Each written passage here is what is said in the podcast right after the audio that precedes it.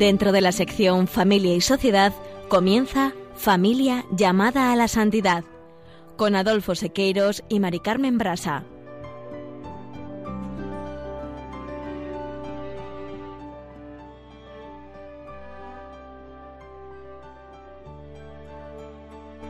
Buenas tardes, queridos oyentes de Radio María y familia Radio María. Bienvenidos al programa Familia llamada a la Santidad. Muy buenas tardes, queridos oyentes. Con alegría compartimos esta tarde este nuevo programa con todos ustedes.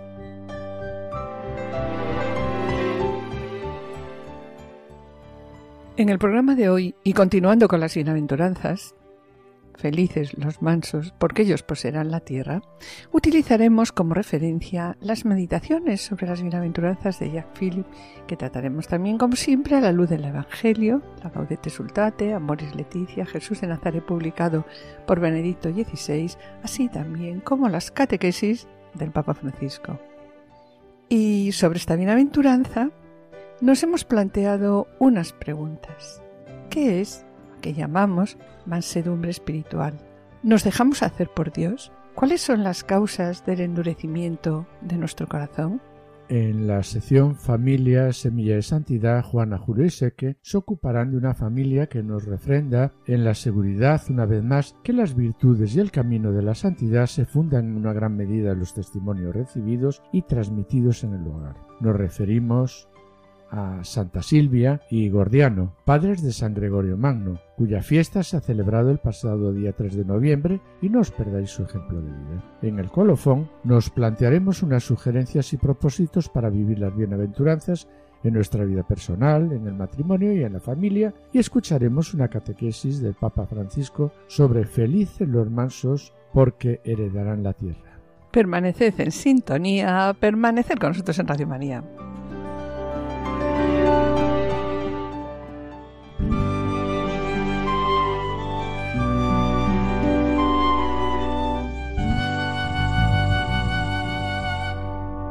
Una cosa pido al Señor, habitar en la casa del Señor todos los días de mi vida para gozar de las delicias del Señor. Bien, así es como comienza Jack Philip, bienaventurados los mansos, y continúa diciendo que la mansedumbre es una de las más preciosas expresiones del amor, que por desgracia en estos momentos, como dice él, es muy rara la mansedumbre en el mundo de hoy, un mundo de hoy tan competitivo y duro como el nuestro. Y también vemos que el término hebreo significa a la vez que mansedumbre significa pobreza y humildad. Y Benedicto XVI en Jesús de Nazaret enuncia esta bienaventuranza como dichosos los sufridos porque heredarán la tierra. Dichosos los que no utilizan la violencia. Y recuerda aquí que el Salmo 37 dice los humildes por los mansos heredarán la tierra. La expresión los humildes con la que se designa también a los pobres de Dios, de los que hemos hablado en el programa anterior, y donde se pone en manifiesto un aspecto esencial de lo que significa vivir la pobreza a partir de Dios, es a lo que se refiere en este momento. Y sobre esta bienaventuranza, Adolfo Francisco también en la Gaudete Tesultate eh, la presenta esta bienaventuranza como felices los mansos porque le darán la tierra. Bien, esta es una expresión fuerte, nos dice él en este mundo que desde el inicio es un lugar de, enemistad, donde se riñe por doquier, donde por todos lados hay odio, donde constantemente clasificamos a los demás por sus ideas, por sus costumbres e incluso pues también clasificamos a los demás por su forma de hablar o su forma de vestir. En definitiva, nos dice es el reino del orgullo y de la vanidad, donde cada uno se cree con el derecho de alzarse por encima de los otros. Sin embargo, Adolfo, aunque parezca imposible, pues Jesús en las bienaventuranzas nos propone otro estilo de vida. La y de ahí que, bueno, a la mansedumbre es a lo que vamos a dedicar este programa. Y la mansedumbre es lo que él practicaba con sus propios discípulos y lo que contemplamos también en la entrada de Jesús en Jerusalén, que iba montado en una borriquilla. En el apartado siguiente también de la Gaudete Sultate nos recuerda que también debemos de escuchar a Jesús lo que nos dijo cuando comenta Aprended de mí que soy manso y humilde de corazón y encontraréis descanso para vuestras almas. Porque es verdad que si vivimos tensos, engreídos ante los demás, pues terminamos agotados y cansados, ¿no? En cambio, si miramos los límites y defectos de los demás como con ternura, con mansedumbre, sin sentirnos nunca más que ellos, podemos darles una mano y evitar también que desgastar nuestras energías con lamentos inútiles.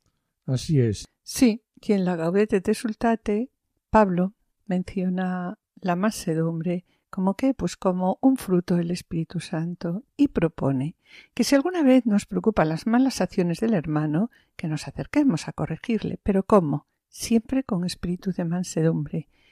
Y aquí nos recuerda, dice, piensa que tú también puedes ser tentado y cometer el error. La mansedumbre, por lo tanto, es otra expresión de la pobreza interior, de quien deposita su confianza solo en Dios. Y de hecho, pues en la Biblia suele usarse como comentábamos hace un momento, ¿no? La misma palabra para referirse a los pobres y a los mansos. Y aquí también comenta la exhortación. Alguien podría objetar. Si yo soy tan manso, en el mundo actual, claro, pensarán que soy un necio, que soy tonto, que soy débil. Y bueno, pues tal vez sea así, nos dice aquí la exhortación. Pero dejemos que los demás piensen lo que quieran, ya que los mansos, como nos dice Jesús, poseerán la tierra. Es decir, los mansos verán cumplidas en sus vidas las promesas de Dios, y los que esperan en el Señor poseerán la tierra y gozarán, pues de qué, de inmensa paz. Y finaliza esta bienaventuranza en la Gaudete et Sultate, señalando que reaccionar con humilde mansedumbre, esto es, santidad.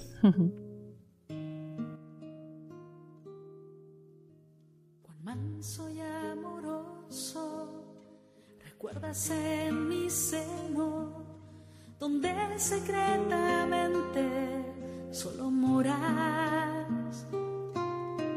Tu aspirar sabroso de bien y gloria lleno, cuán delicadamente me enamoras. Cuán manso y amoroso recuerdas en mi seno secretamente solo moras y en tu aspirar sabroso bien y gloria llenó cuán delicadamente me enamoras. Y después de escuchar en esta canción cuán manso y amoroso, nos preguntamos, ¿cuál es la fuente de toda mansedumbre? Pues después del obispo, hace un momentito, ¿no? Vemos como Dios es la fuente de toda mansedumbre, ternura y delicadeza. Y sobre ello recordamos las meditaciones sobre las bienaventuranzas de Jack Philly, quien señala que la mansedumbre es ante todo una cualidad divina. Y añade también cómo eh, la escritura nos invita a experimentar la bondad de Dios, cuando dice, gustad y ved qué bueno es el Señor. Y varias veces también en los salmos se menciona alabad al Señor. ¿Por qué? Alabad al Señor porque es bueno, puesto que Dios posee una ternura y una delicadeza que supera todo lo que podemos imaginar. Y también me gustaría mencionar, Mari Carmen, a Jacques Philippe cuando dice que la mansedumbre es también una nota característica de la acción del Espíritu Santo, y que es a la vez fuerza y mansedumbre. Y sobre ello también recuerda a San Pablo en su carta a los Gálatas, cuando enumera la mansedumbre entre una lista de los frutos del Espíritu. El fruto del Espíritu, dice, es amor, alegría, paz, paciencia, afabilidad, bondad, fidelidad y mansedumbre, o dominio de sí. Sí, y también la mansedumbre muestra cómo el corazón de Jesús es manso y humilde. Y Él nos lo recuerda cuando nos dice, Venid a mí, los que estéis cansados y agobiados, que yo os aliviaré. Llevad mi yugo sobre vosotros y aprended de mí, nos dice Jesús, que soy manso y humilde de corazón y encontraréis descanso para vuestras almas. Bien, aunque la muchedumbre se apretaba alrededor de Jesús, evidentemente por las curaciones que operaba, ¿no? También acudía en virtud de esa mansedumbre que tocaba y abría los corazones, como lo recuerda el apóstol Pablo cuando nos dice yo personalmente, Pablo, os exhorto por la mansedumbre y la benignidad de Cristo. Sí, eh, y esta mansedumbre Jesús encuentra su manifestación suprema en el momento de la pasión, cuando Jesús se deja conducir al suplicio y, al ser insultado, no respondía con insultos, al ser amenazado, no amenazaba, sino que ponía su causa en manos del que juzga con justicia. Bien, pues después de haber recordado la mansedumbre y la ternura de Dios, la mansedumbre también como una nota característica de la acción del Espíritu Santo, y visto también el ejemplo de Jesús manso y humilde, ¿a qué estamos invitados los cristianos? Pues bien, los cristianos estamos invitados a imitar esta mansedumbre de Jesús asociada a qué? asociada a la mansedumbre a la humildad, a la paciencia, recordando lo que nos dice. Por tanto, como elegidos de Dios, santos y amados, revestidos de entrañas de misericordia, de bondad, de humildad, de mansedumbre, de paciencia. Con toda humildad y mansedumbre, sobrellevaos unos a otros con caridad. Bien, recordándonos también aquí la necesidad de la oración y de dejarnos hacer por Dios. Esto es fundamental, porque no se puede practicar la mansedumbre más que asumiendo la mansedumbre que tiene Dios, el contacto con Dios, y en particular, ¿dónde? Pues en la oración, hace que el hombre descubra poco a poco la infinita mansedumbre de Dios y se deja revestir por ella. Y esta mansedumbre va eliminando poco a poco, progresivamente, toda dureza y amargura de corazón, porque solamente el contacto íntimo con el corazón de Jesús puede curar la dureza del corazón humano. Y también nos dice Jacques Philippe que el corazón humano no puede ser verdaderamente manso si no se deja pacificar por Dios y liberarse así pues de sus agitaciones, miedos e inquietudes, puesto que la masedumbre de la que habla el Evangelio no es una blandonguería, ni debilidad, ni dejadez, sino al contrario supone una gran fortaleza interior para resistir a la ira.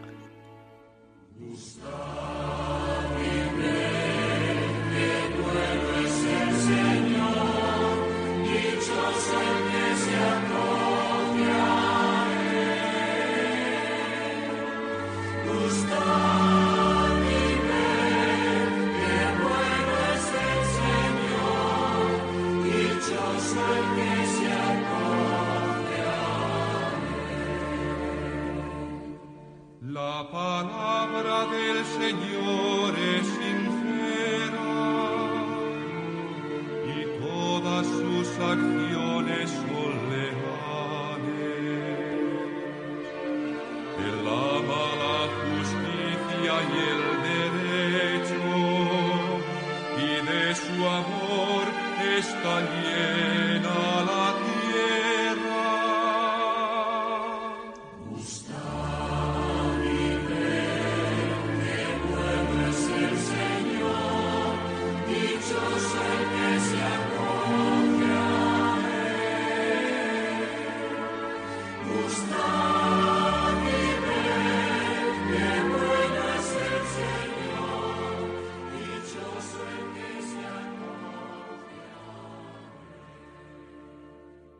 Y después de haber tratado brevemente cuál es la fuente de toda mansedumbre y siguiendo las meditaciones sobre las bienaventuranzas de Jacques Philly, recordamos una vez más que cada bienaventuranza está compuesta de tres partes. Primero está siempre la palabra bienaventurados.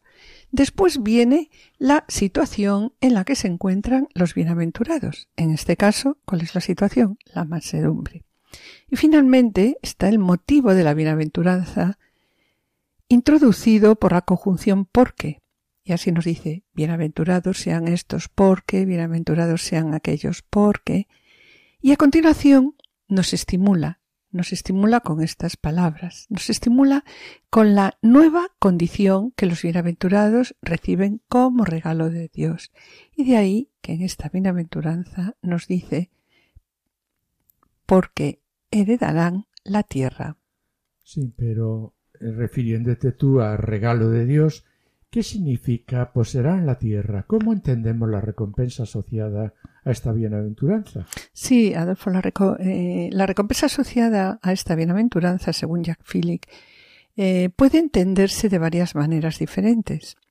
En un primer sentido, es la promesa que nos hace el Señor de entrar en la tierra prometida, es decir, en el reino de Dios. Sí, también un segundo modo de comprender la fórmula, poseerán la tierra o recibirán la tierra en heredad, vemos como esta posesión no deriva de un derecho, eh, como se podía entender, sino de un don gratuito de Dios, porque la mansedumbre abre los corazones y permite conquistar el corazón humano. Bien, y una tercera manera de interpretar la posesión de la tierra es esta, ¿no? Para quien vive las bienaventuranzas, para quien es de corazón humilde, pobre y manso, todo acaba por conducir a su bien. Todo lo que existe en el mundo, todas las circunstancias que pueda tener esa persona, bien felices o, desgraciadas, los éxitos y los fracasos, le benefician y contribuyen a que pues a su crecimiento.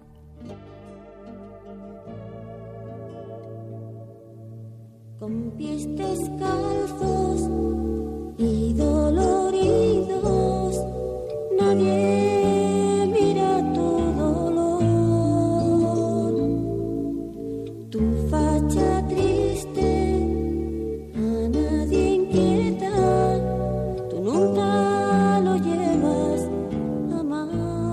Queridos oyentes y familia de Radio María, estamos en el programa Familia llamada a la Santidad, dirigido por Adolfo Sequeiros y quien les habla, Mar Carmen Brasa.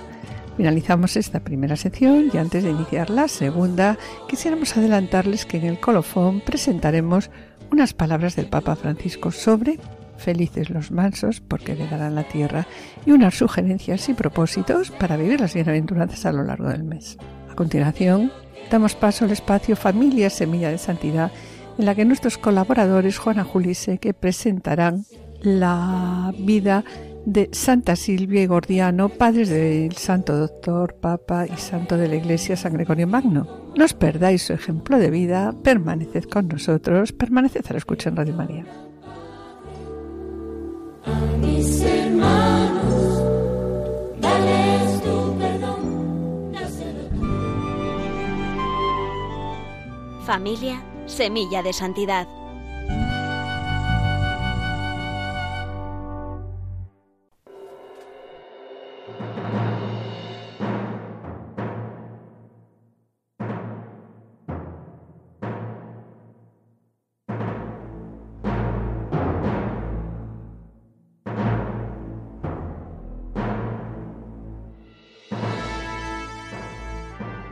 Nació Gregorio en una distinguida familia de patricios romanos en el siglo VI, tiempo de especial conflictividad para la cristiandad, tanto en lo religioso, fuertes herejías asaltaban la fe, como en lo político a causa de las invasiones bárbaras. Su padre, Gordiano, era senador romano y poseía una sólida posición social, lo que sin embargo conjugaba con un indiscutido ejemplo de austeridad y sabiduría en el gobierno de los asuntos públicos que había cimentado en su conversión al cristianismo. Por su parte, Silvia, con la que se había casado cuando ésta contaba apenas 18 años, de modo parecido al de su marido, supo siempre conciliar su condición de noble con una gran modestia y las exigencias espirituales de una fe profunda, visible, por ejemplo, en su notoria piedad y su gran caridad para con los pobres. De este modo logró contagiar a toda su familia el amor a Cristo resucitado.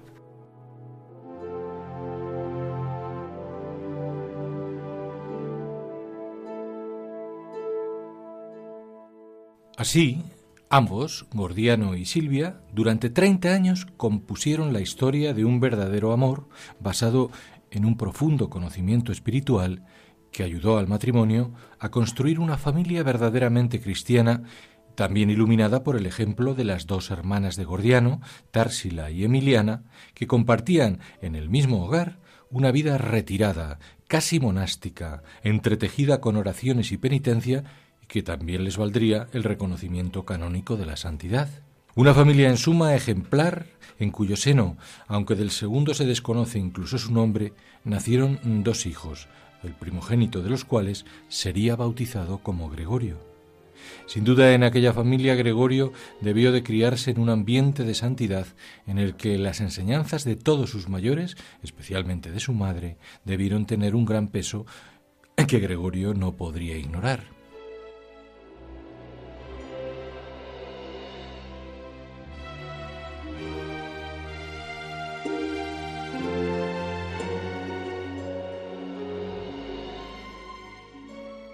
Así sucedió que aunque la formación y las primeras actividades de ambos hermanos siguieron en buena medida los caminos de su padre, Gregorio, en su primera juventud, fue oficial del Imperio bizantino y después prefecto de Roma.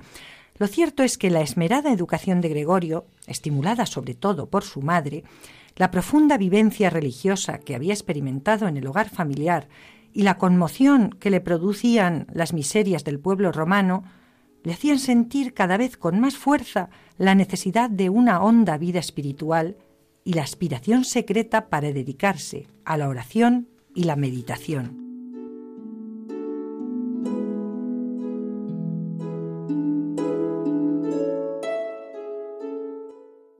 La muerte de su padre aceleraría esta elección vital tanto en Gregorio como en su madre. De ella sabemos que por entonces decidió retirarse a una casa en el Aventino, cerca de la puerta de San Pablo, siguiendo la austera regla benedictina y dedicándose a la oración, la meditación y a la ayuda a los enfermos y jóvenes menos favorecidos. Por su parte, Gregorio, a modo de homenaje a la caridad paterna y con el apoyo decisivo también de su madre, fue movido por el Espíritu a costear la edificación de siete monasterios cristianos. Allí Gregorio, con 35 años y acogiéndose a la misma regla monástica que su madre, entra como un simple monje benedictino, acompañado de muchos otros jóvenes romanos, hasta llegar a convertirse en corto tiempo en abad y después en nuncio papal al que todos reconocían una justa fama de sabiduría, de bondad y de austeridad extrema. Austeridad tan grande que su madre, Silvia, con cuidado maternal exquisito, se preocupaba a diario de enviar a su hijo un plato de comida reconstituyente que evitase comprometer su ya de por sí debilitada salud. Amor y cuidado de la madre hacia el hijo estrictamente correspondidos,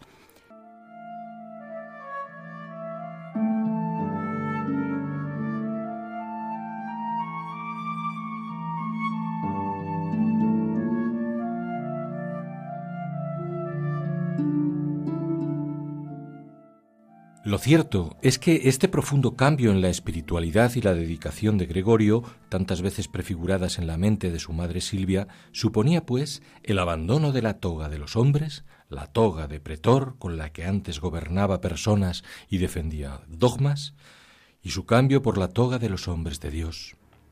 Comenzaba así el camino de Gregorio hacia la más alta dignidad espiritual, conducido por la providencia, que, en buena medida, se valió para ello como instrumento humano de su protectora madre. Así sucedió que el Papa de Roma murió por entonces a consecuencia de una plaga y casi en ese instante Gregorio fue considerado por muchos como el sucesor más apropiado. Su humildad, sin embargo, lo alejaba de ese propósito, de modo que huyó de Roma y se ocultó por cierto tiempo, hasta que fue descubierto y reintegrado a la Iglesia, donde con gran regocijo del pueblo, también de su madre Silvia, fue consagrado como papa.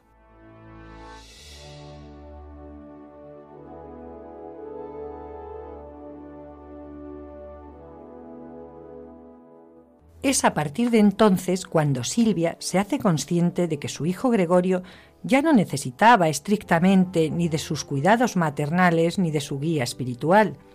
Desde ese momento, el retiro claustral llena prácticamente en exclusiva la vida de la santa en medio del recogimiento y la oración, apenas interrumpidos por la humilde dedicación de enviar diariamente a su hijo, en una escudilla de plata, unas pocas verduras recogidas en el pequeño huerto de la comunidad, o por algunos breves encuentros con Gregorio, y así hasta su muerte, ya de edad avanzada, en el año 590.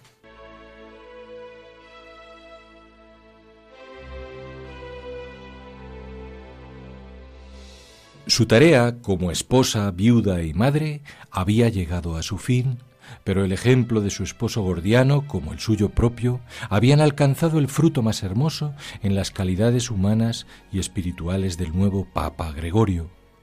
La esmerada educación que recibió de sus padres cristalizó en la enorme sabiduría con que dio forma en sus escritos a buena parte de la doctrina cristiana que defendió con éxito frente a diversas herejías que ponían en riesgo la fe.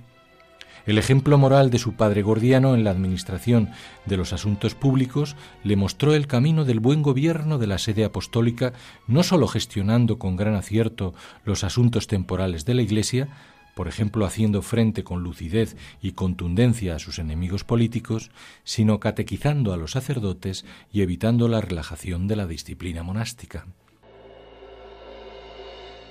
Junto a ello, la religiosidad de sus padres, especialmente de Silvia, le procuró un hondo depósito de sabiduría espiritual que trasladaba a sus predicaciones y a sus homilías, llenas de sentido común y en las que a veces emplea el testimonio vital de su propia madre o de alguna de sus tías.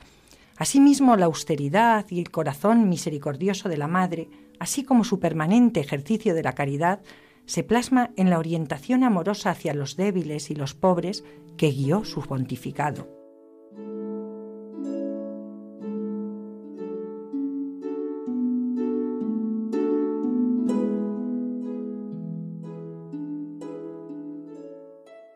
Un pontificado que también se hace reflejo de la humildad de Silvia en el título con que Gregorio quiso marcar su propia labor y que desde entonces han asumido todos los papas en los momentos de máxima relevancia.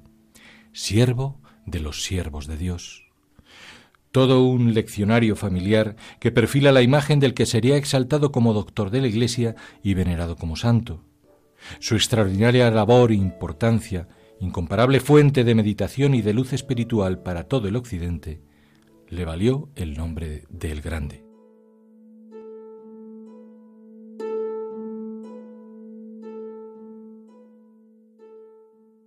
Como santa sería asimismo su madre Silvia. En efecto, de la veneración que el pueblo le rinde queda constancia en época bien temprana, Después, ya en el siglo IX, se le erigió un oratorio sobre su antigua vivienda cercana a la Basílica de San Saba. Por último, el Papa Clemente VIII, en el siglo XVI, inscribió su nombre en el martirologio romano para que fuera conmemorado cada 3 de noviembre. Era el reconocimiento a aquella de quien su propio hijo dejó escrito que había alcanzado la cima de la oración y de la penitencia, siendo óptimo ejemplo para todos los demás.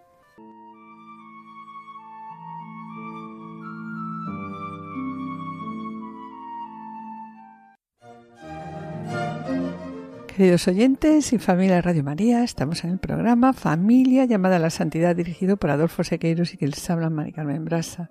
Les recordamos que pueden ponerse en contacto con nosotros a través del correo familia llamada a la santidad arroba radiomaria.es o enviando un correo postal a la dirección de Radio María, Paseo de Lanceros 2, primera planta 28024 Madrid, indicando el nombre del programa, Familia llamada a la Santidad.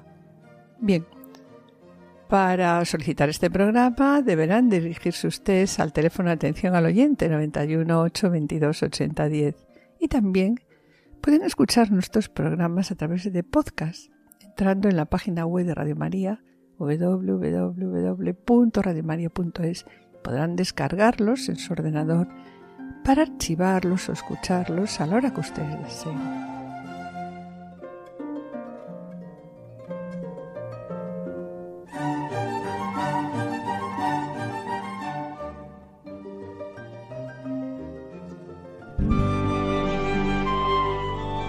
Colofón.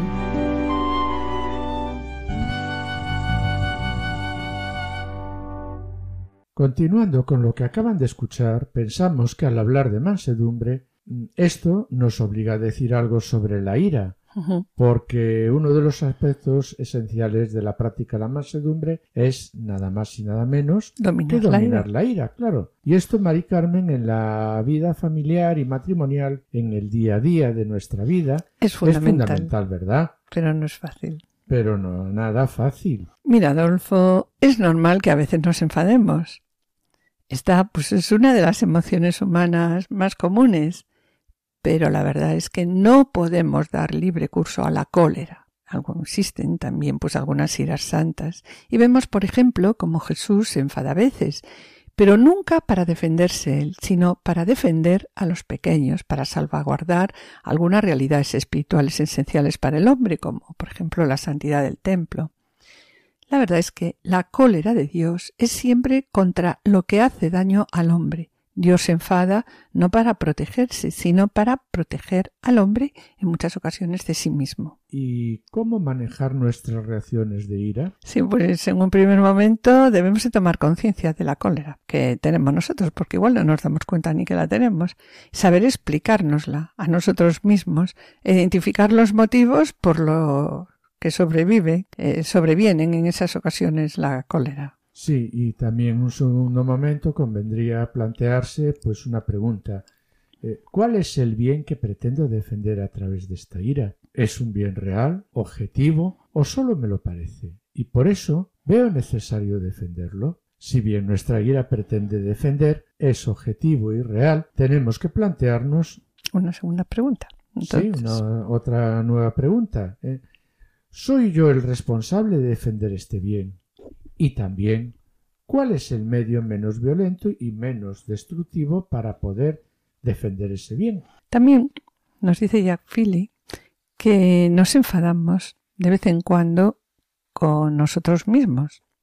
La mayor parte de nuestras iras proceden generalmente del orgullo, puesto que la mansedumbre con uno mismo es un paso necesario para mostrarse manso con los demás, ¿Y quién es manso? Manso es el que sabe sufrir al prójimo y también sabe sufrirse a sí mismo, así nos lo dice San Juan de la Cruz. Y aquí también Jack Philly cita unas palabras de San Francisco de Sales que comenta una de las mejores prácticas de la mansedumbre en la cual nos deberíamos ejercitar es aquella cuyo objeto somos nosotros mismos, de manera que nunca nos enojemos contra nosotros mismos ni contra nuestras imperfecciones, Conviene, no obstante, también que evitemos pues un descontento malhumorado y colérico.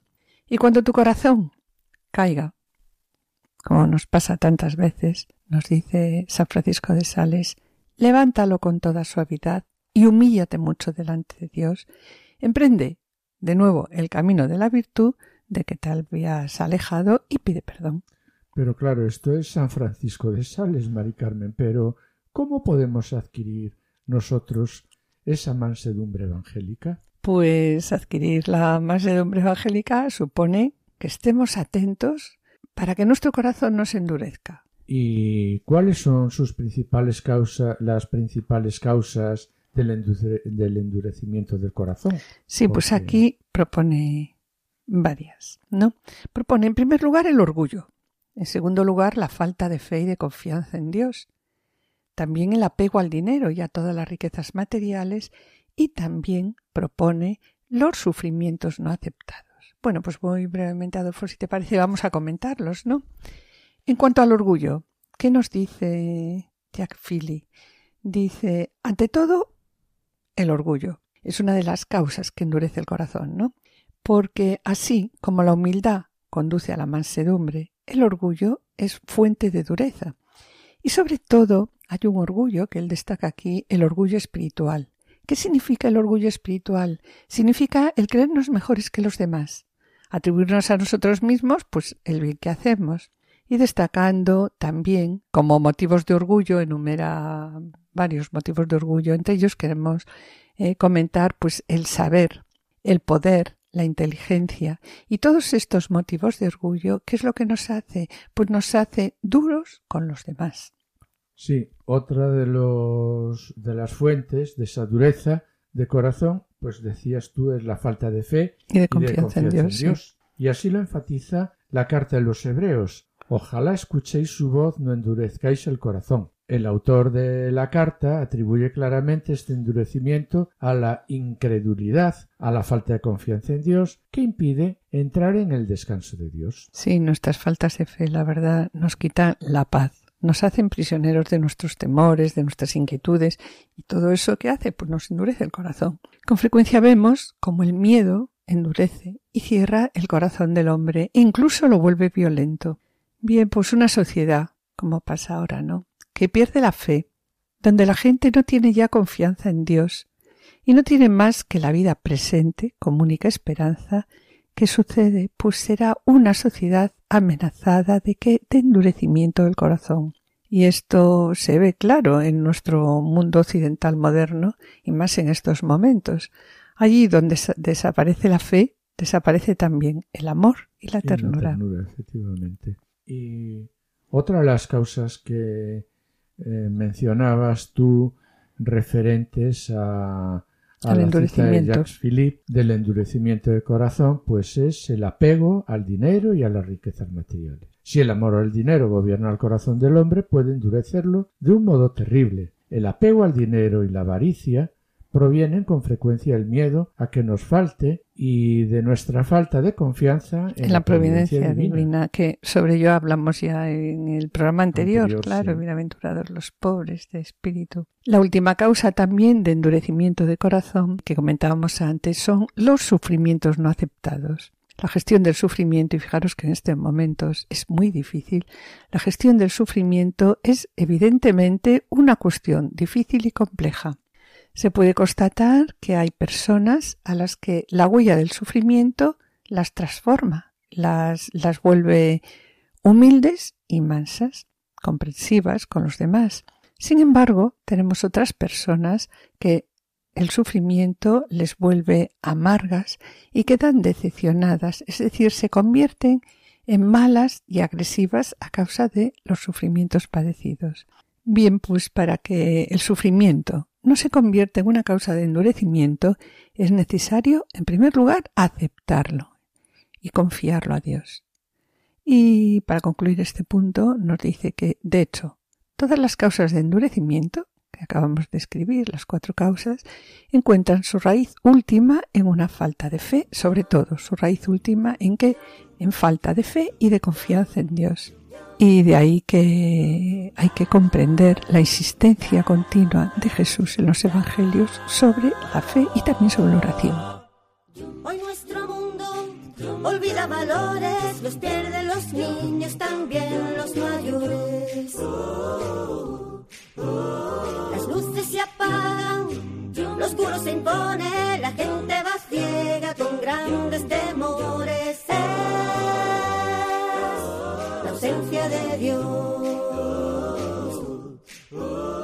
Falta fe, falta paz y esperanza. Los pasos que damos, ningún fin alcanzan. Cantamos canciones que la vida no canta, se forjan proyectos, fiesta, ordenanza, sí. Bien, en esta parte del programa vamos a tratar este tema, el tema de la mansedumbre, en el ámbito familiar. Y vemos como la Moris Leticia propone que el amor debe ser sin violencia interior. Recordamos lo que dice el himno a la caridad. El amor no se irrita. Mira, si la primera expresión del himno nos invitaba a la paciencia, recordáis, el amor es paciente, que evita reaccionar bruscamente ante las debilidades o errores de los demás cuando dice el amor es paciente, pues ahora aparece otra palabra que se refiere a una reacción interior de indignación provocada por algo externo. Se trata mm, de una violencia interna, de una irritación no manifiesta que nos coloca a la A la defensiva, ante los ¿verdad? demás, Sí. eh, como si fueran enemigos molestos que hay que evitar. Alimentar esta agresividad íntima no sirve para nada, solo nos enferma y termina aislando. Sí, y también a continuación Adolfo matiza que la indignación es sana cuando nos lleva a reaccionar ante una grave injusticia, pero es dañina cuando tiende a impregnar todas nuestras actitudes ante los demás. ¿Y qué nos dice Jesús sobre esta irritación? Pues eh, la Moris Leticia nos lleva a lo que propone Jesús, a las palabras de Jesús que nos invitan más bien a mirar, seguro que todos lo recordáis, más bien a mirar la viga en el propio ojo cuando dice, ¿por qué te fijas en la mota que tiene tu hermano en el ojo y no reparas en la viga que llevas en el tuyo? ¿Cómo puedes decirle a tu hermano, déjame que te saque la mota del ojo, teniendo una viga en el tuyo? Y continúa diciendo Jesús, hipócrita, sácate primero la viga del ojo, y entonces verás claro y podrás sacar la mota del ojo de tu hermano. De ahí que, bueno, que los cristianos no podemos ignorar la constante invitación de la palabra de Dios a que a no alimentar la ira. Pero es verdad que eh, Del corazón del hombre en muchos momentos brota la agresividad. Queremos hacer el bien, pero vemos que nuestros sentimientos Nos nos, llevan a hacer el pues, mal, a hacer el mal, Sí. efectivamente. Y aquí la Moris Leticia nos tranquiliza señalando que una cosa es sentir la fuerza de la agresividad que brota y otra es consentirla. Es verdad, Adolfo, que a veces un momento de ira, de enfado, de mal humor, pues no lo podemos evitar, ¿no? Y cuántas veces nos ha pasado a Pues nosotros, ¿no? Y por ello, siendo conscientes de nuestras limitaciones, Francisco, en la exhortación, aconseja, y lo hemos dicho además tantas veces en nuestros programas, ¿no? Nunca hay que terminar el día sin qué. Hacer la paz en la familia. Exacto. Y también aquí Francisco dice, ¿y cómo debemos hacer las paces, no? Muy sencillo, realmente, dice, solo un pequeño gesto, algo pequeño, y vuelve ya la armonía a la familia. Basta una caricia, a veces no hacen falta ni palabras, pero nunca terminar el día en familia sin que Pues sin hacer las paces. ¿Y cuántas veces hemos escuchado y leído ya en diferentes programas estos consejos sencillos, aunque no tan fáciles de cumplir? Sí, sí, qué difícil lo que a continuación propone Francisco, si no es con ayuda de la gracia, cuando dice la reacción interior ante una molestia que nos causen los demás debe ser ante todo bendecir en el corazón, desear el bien del otro, pedir a Dios que lo libere y lo sane. Responded con una bendición, porque para eso habéis sido llamados, para heredar una bendición. Y es verdad que lo mejor que podemos hacer frente al que nos ha molestado, que nos irrita solo con su presencia, la verdad que a veces sin una causa muy clara, lo mejor que podemos hacer es acudir al sacramento de la penitencia, pedir perdón por nuestro enfado y rezar por él, rezar por esa persona que nos irrita, a veces su presencia. Pues sí, Mari Carmen, y por ello la exhortación termina este punto diciendo, si tenemos que luchar contra un mal, hagámoslo, pero siempre digamos no a la violencia interior. Y continuando con el amor nos irrita, como propone el amor y Leticia, vemos, Mari Carmen, que la ira, según propone Catholic Net, altera el rostro y el mal humor aparece en sus facciones. Se profieren amenazas que suelen causar heridas y hasta la muerte. Y Jesús dijo, cualquiera que se enoje contra su hermano será culpable de juicio. Sí, la irritación en el seno de la familia, del matrimonio, sobre todo, desborde el equilibrio emocional y en esos momentos se producen frases ofensivas. La persona grita, chilla, pierde el control de sus palabras, desaparece el diálogo y surgen discusiones, sobre todo discusiones ofensivas, que no arreglan nada y todo lo complican. Se ofende, se insulta, se vocean opiniones desmesuradas y desconsideradas, en muchas ocasiones contra la reputación de esas personas. ¿Y quiénes padecen la ira? Sí, pues la ira la padecen, Adolfo, los que no tienen humildad, los que no tienen mansedumbre, se encolerizan por las contrariedades. Y es verdad que quien reacciona violentamente por cosas pequeñas lo hace no tanto por la injusticia en muchas ocasiones contra él cometida, si piensa, sino por la aparente humillación que ha recibido. Mira, cuando no conocemos nuestras virtudes, defectos y limitaciones, no tenemos autoestima. Entonces es verdad que la violencia y los gritos pues es lo que nos parece, nos parecen correctos. Esta ira destruye la paz, destroza la familia. Y vemos como en los hogares, en donde son frecuentes los gritos, los insultos, son las familias donde se producen pues muchos males sociales. Vemos como un hijo que no respeta a sus padres, hermanos, y es insensible con sus semejantes, al menor asomo de contrariedad, pues es arrebatado por la rabia o por la ira. Es verdad que antiguamente eran las personas jóvenes, los jóvenes en las familias, quienes con frecuencia reaccionaban contra sus padres. Sin embargo, ahora, por la pérdida de valores morales, vemos como hay padres que maltratan a sus hijos, o viceversa, claro. Y vemos que cuando surgen desavenencias entre padres, hijos, hermanos, el que se cree más fuerte, ¿no? Pues recurre a la rudeza y humilla pues a los más débiles. Sí, a los más débiles. Y sobre ello me gustaría comentar que en estos momentos lo que más se presenta para disolver un matrimonio Sí, es la incompatibilidad de caracteres, producto del mal genio y el no controlar lo que, pues, la ira. es verdad que cuando estos gritos no cesan, pues a continuación, ¿qué es lo que surge? La separación conyugal.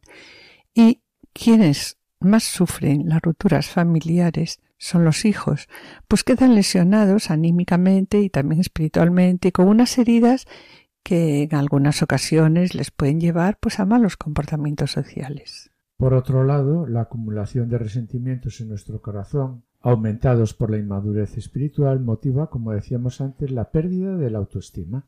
Sí, sobre la ira, quiero recordar a San Juan de la Cruz en su libro La Noche Oscura, y esto lo apunta refiriéndose a la vida espiritual, y dice hay quienes se llenan de ira por los vicios ajenos y se llenan de cierto celo impaciente, señalando a otros con el dedo, y a veces le dan arrebatos de corregirlos con enfados, y estas personas que intentan corregir a los demás lo hacen como si fueran ellos los dueños de la virtud y la verdad.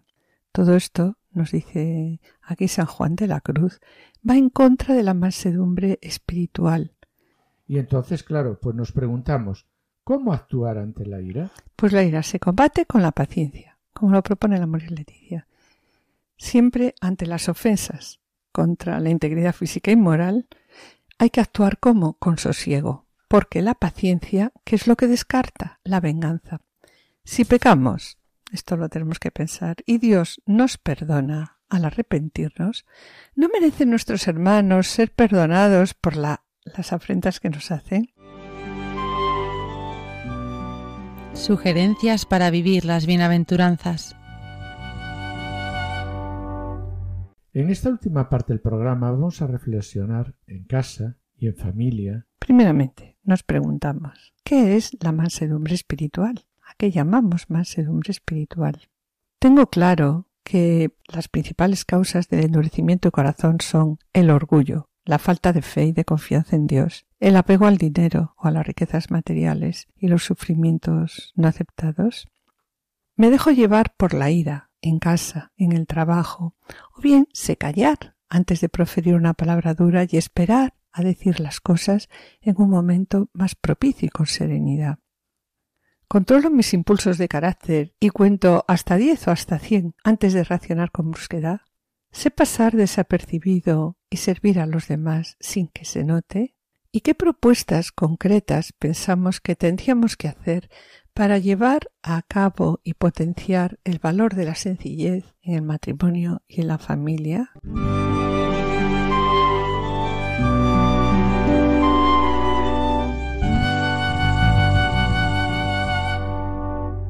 Como propósito, para este mes vamos a plantearnos ¿Qué podremos hacer como matrimonio? Un primer propósito, no queramos decir siempre la última palabra en las discusiones. Sí, y un segundo propósito que podemos tener en nuestra vida familiar o entre nosotros, no responder al mal con el mal. Por el mal no, no debemos de entender físicamente la violencia física, sino también esa maldad pequeña, esa maldad menuda que intuimos en quien nos está hablando y a la que tratamos de responder con parecida mala idea, o toda insinuación peyorativa respondida con otra, o también toda alusión de doble sentido arrojada mutuamente.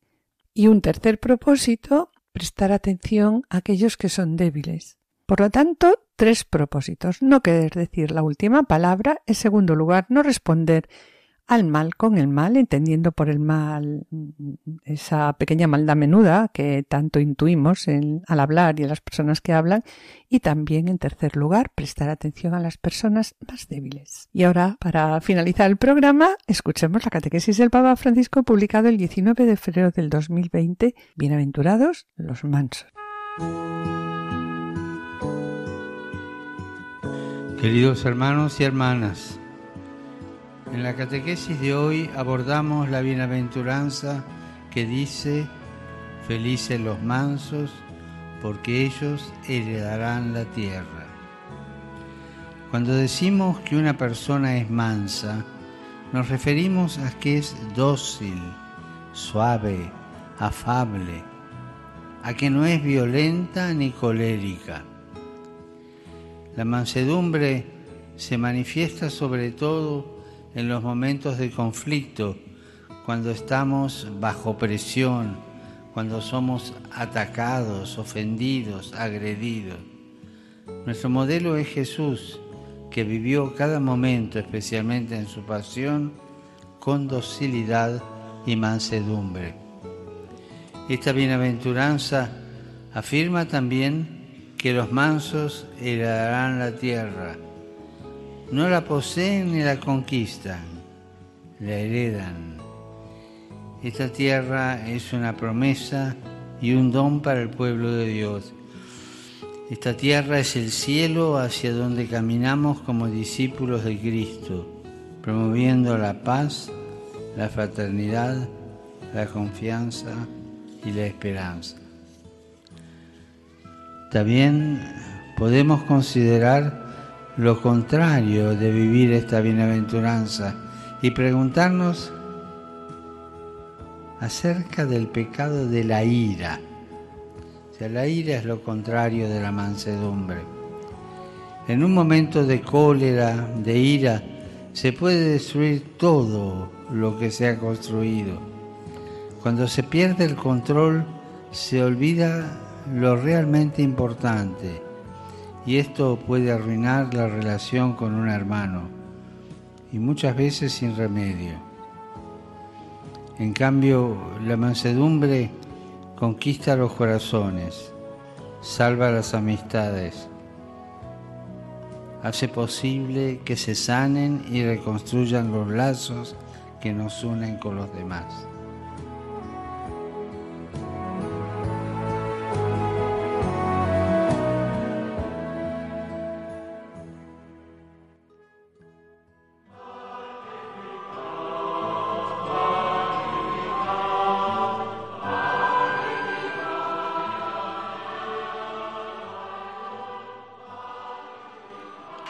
Pidamos al Señor que nos ayude a ser mansos y humildes de corazón y a reconocer los momentos en que perdemos la calma, para que con la gracia del Señor podamos volver a encontrar y a construir la paz.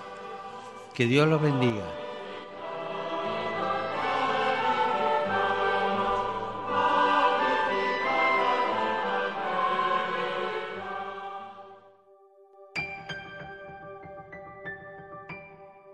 Y bien, mis queridos oyentes, con pena tenemos que despedirnos. En el programa de hoy y continuando con las bienaventuranzas, felices los mansos, porque ellos poseerán la tierra. Hemos utilizado como referencia las meditaciones sobre las bienaventuranzas de Jacques Philippe y tratado como siempre a la luz del Evangelio, la Gaudete Sultate, Amoris Leticia, Jesús de Nazaret de Benedicto XVI y las catequesis del Papa Francisco. Y sobre estas bienaventuranzas nos hemos planteado unas preguntas.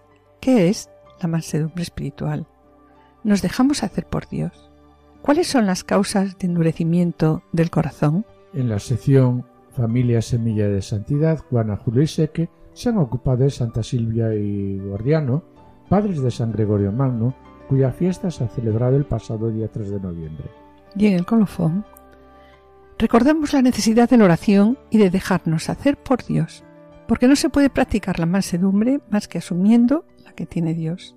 El contacto con Dios, en particular en la oración, hace que poco a poco el hombre descubra la infinita mansedumbre de Dios y deje de revestir por ella, porque sólo el contacto íntimo con el corazón de Jesús puede curar la dureza del corazón humano. Y sobre ello mis queridos oyentes, nos hemos planteado también pues unas sugerencias para vivir estas bienaventuranzas en nuestra vida personal, tanto en el matrimonio como en la familia y en la vida de trabajo. También hemos escuchado unas palabras del Papa Francisco. Damos gracias a los asistentes de control de sonido.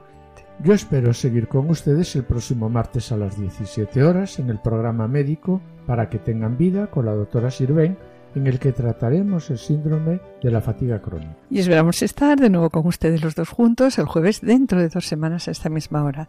Muchas gracias por su atención. Hasta la próxima audición y que el Señor les bendiga.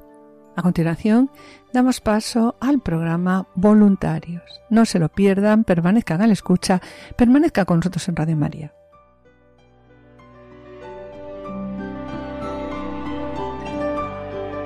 Han escuchado Familia llamada a la santidad, con Adolfo Sequeiros y Mari Carmen Brasa.